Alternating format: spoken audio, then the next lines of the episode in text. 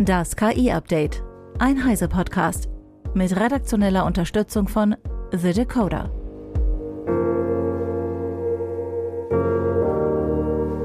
Ich bin Isabel Grünewald und dies sind heute unsere Themen. Deepfakes von Taylor Swift sorgen für politische Aufmerksamkeit. Einsatz von KI im Krieg. Microsoft und Google geben Einblick in KI-Pläne und OpenAI will KI-Richtlinien für Jugendliche erarbeiten.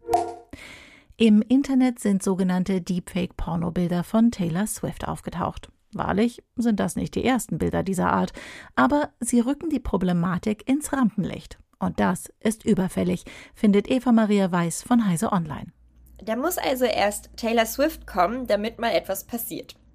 Es ist halt Taylor Swift, äh, die Person of the Year, die es schafft, dass selbst überteuerte Karten für Kinoübertragungen ihrer Konzerte nur ausverkauft sind und Jetzt sind von eben dieser Taylor Swift vor einigen Tagen die Fake-Pornos in den sozialen Netzwerken aufgetaucht, unter anderem vor allem bei X, vormals Twitter. Das hat dazu geführt, dass X die Suche nach dem Namen der Künstlerin kurzfristig komplett unterbunden hat. Wenn Taylor will, dass sie nicht mehr gefunden wird, dann passiert das offensichtlich auch. Mit ihr möchte man sich nicht anlegen. Das haben auch schon Plattenfirma und Streamingdienste feststellen müssen, mit denen sie sich jeweils angelegt hat. Und naja, gewonnen hat am Ende wahrscheinlich Taylor Swift.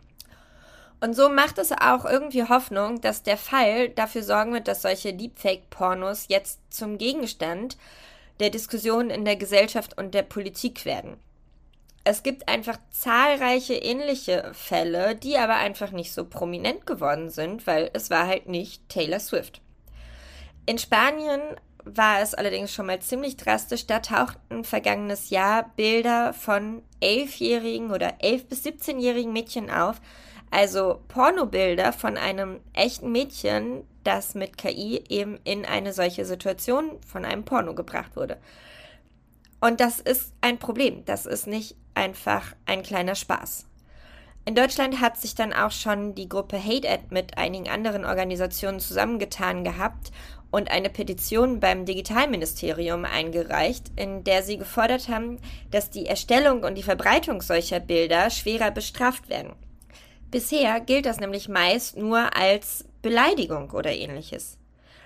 Die Unterzeichner von dieser Petition fordern auch, dass die App Stores, Apps, mit denen das jetzt halt im Nullkomma nichts möglich ist, solche Bilder zu erstellen, diese Apps verbannen müssen und dass auch die App Stores selbst da in die Pflicht genommen werden müssten.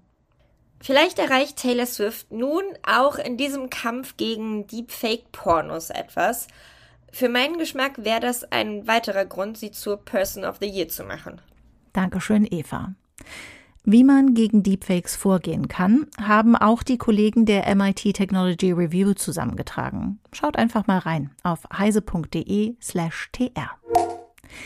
Die Entwicklung der künstlichen Intelligenz erfasst neben vielen Alltagsbereichen auch die Kriegsführung.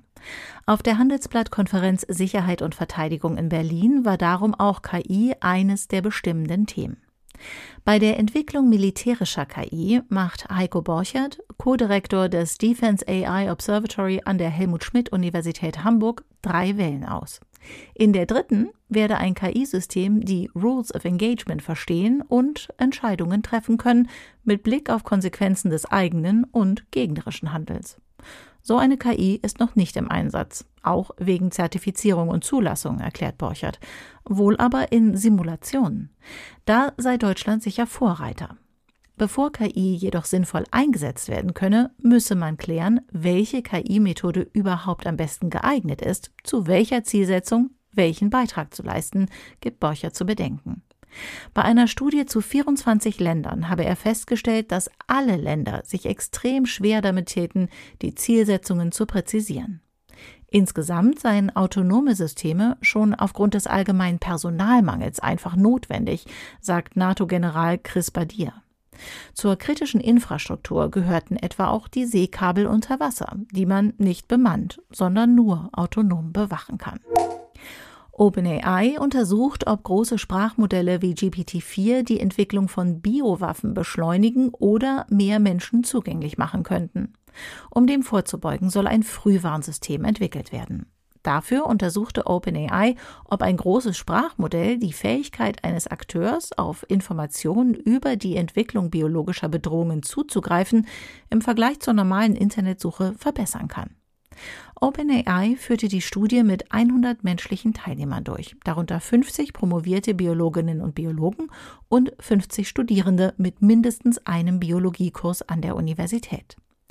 Die Studie ergab eine leichte Verbesserung der Genauigkeit und Vollständigkeit der Antworten für diejenigen, die Zugang zum Sprachmodell hatten, jedoch nicht groß genug, um statistisch signifikant zu sein.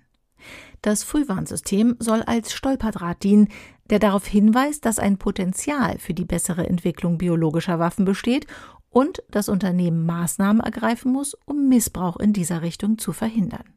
Es ist Teil des OpenAI Preparedness Framework. Microsoft und Google haben ihre Quartalszahlen vorgestellt. Dabei sprachen die CEOs auch über KI-Anwendungen wie Microsofts Copilot und Googles SGE. Max Schreiner von The Decoder mit den Einzelheiten. Laut Microsoft CEO haben eigene Studien Produktivitätssteigerungen von bis zu 70 Prozent durch generative KI ergeben. Nutzer von Copilot für Microsoft 365 seien 29 Prozent schneller bei Aufgaben wie Recherchieren, Schreiben oder Zusammenfassungen. Letzteres sind laut Nadella die Anwendung Nummer eins für generative KI und werden von ihm persönlich intensiv genutzt. Ich fasse zum Beispiel Teambesprechungen in Teams zusammen während der Besprechung, nach der Besprechung, Word-Dokumente werden zusammengefasst, ich bekomme eine E-Mail mit einer Zusammenfassung. Zusammenfassungen sind also eine große Sache geworden, so Nadella.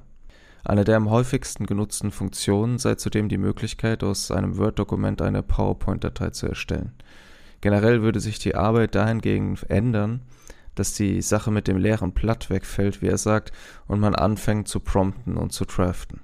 Auch Alphabet-CEO Sundar Pichai sprach über Googles KI-Produkte und kündigte an, dass Googles GPT-4-Konkurrent Gemini Ultra bald auf den Markt kommen werde und das Team bereits an den nächsten Versionen und der Implementierung in Produkte arbeite. Zur Zukunft von Googles generativer KI-Suche SGE sagte er, sie sei noch in den ersten Anfängen. Generative KI sei eine weitere Möglichkeit im Sucharsenal. Bestimmte Fragen könnten hervorragend von SGE beantwortet werden und Google erweitere dieses Fragenspektrum. Wann genau Google plant, SGE breit auszurollen, verriet er nicht. Vielen Dank, Max. Auf Hugging Face und 4chan ist das KI-Modell MiG 170b aufgetaucht. Nach vielen Spekulationen bestätigte Mistral-CEO Arthur Mensch gestern, dass ein übereifriger Mitarbeiter eines früheren Kunden das Modell geleakt hat. Laut Mensch handelt es sich um ein altes Modell, das das Unternehmen auf Basis von Metas Lama 2 trainiert hatte. Erste Community-Tests zeigen, dass die Leistungen des Modells auf und immer wieder auch über dem Niveau von Mixtral liegen, dem bisher stärksten verfügbaren Open-Source-Modell von Mistral. Es soll laut einigen Tests sogar Mistrals stärkstes Mistral Medium Modell übertreffen. In einem Benchmark schlägt es sogar alle Sprachmodelle außer GPT-4. Das Unternehmen scheint keine Pläne zu haben, das Modell von Hugging Face zu entfernen. Ob ein offizieller Release mit Lizenzen geplant ist, ist nicht bekannt. Laut Mensch hat Mistral seit der Entwicklung des geleakten Modells große Fortschritte gemacht. Ein Modell auf oder sogar über dem Niveau von GPT-4 ist also wohl mit Mistral Large zu erwarten. OpenAI und die Non-Profit-Organisation Common Sense Media werden zusammen KI-Richtlinien für Jugendliche erarbeiten. Damit wollen das Unternehmen und die Organisation zu mehr Jugendschutz im Umgang mit KI beitragen. OpenAI-Chef Sam Altman und CSM-Chef James P. Steyer gaben die Kooperation bei einem Event der Organisation in dieser Woche bekannt. Common Sense Media stellt sich als die US-weit führende Interessenvertretung für Kinder und Familien dar. Zusammen mit OpenAI sollen Bildungsmaterialien für Eltern herausgegeben werden. Zudem wollen die Partner KI-Richtlinien für Jugendliche erarbeiten und auch familienfreundliche GPTs im kürzlich eröffneten GPT-Store kuratieren. Generative künstliche Intelligenz wird den Musikmarkt massiv verändern. Zu diesem Schluss kommt eine Studie des Beratungshauses Gold Media im Auftrag der Verwertungsgesellschaften GEMA und SACEM. Im Zentrum der Analyse stehen KI-Systeme, die neue Songs, Texte, Bilder oder Videos auf Basis vorhandener, oft urheberrechtlich geschützter Werke erzeugen. Die Forschenden sehen durch KI gut ein Viertel der Einnahmen von Musikschaffenden gefährdet. Sie schätzen den Gesamtschaden bis 2028 in Deutschland und Frankreich auf rund 2,7 Milliarden. Dies gelte vor allem für Bereiche, in denen KI besonders wahrscheinlich von menschengemachte Musik ersetzen wird. Es gebe die Einschätzung, dass KI-generierte Musik zu einer Demokratisierung der Content-Erstellung führen könnte, heißt es in der Studie. Andererseits werde etwa befürchtet, dass es zu einer Homogenisierung der Musik kommt, da die KI-Modelle für alle generierten Titel ähnliche Empfehlungen verwenden. Stereotypen in der Musik werden durch schlecht trainierte KI-Modelle aufrechterhalten, was zu einer Einschränkung der musikalischen Vielfalt führen kann. Das war das KI-Update von Heise Online vom 1. Februar 2024. Eine neue Folge gibt es jeden Werktag ab 15 Uhr.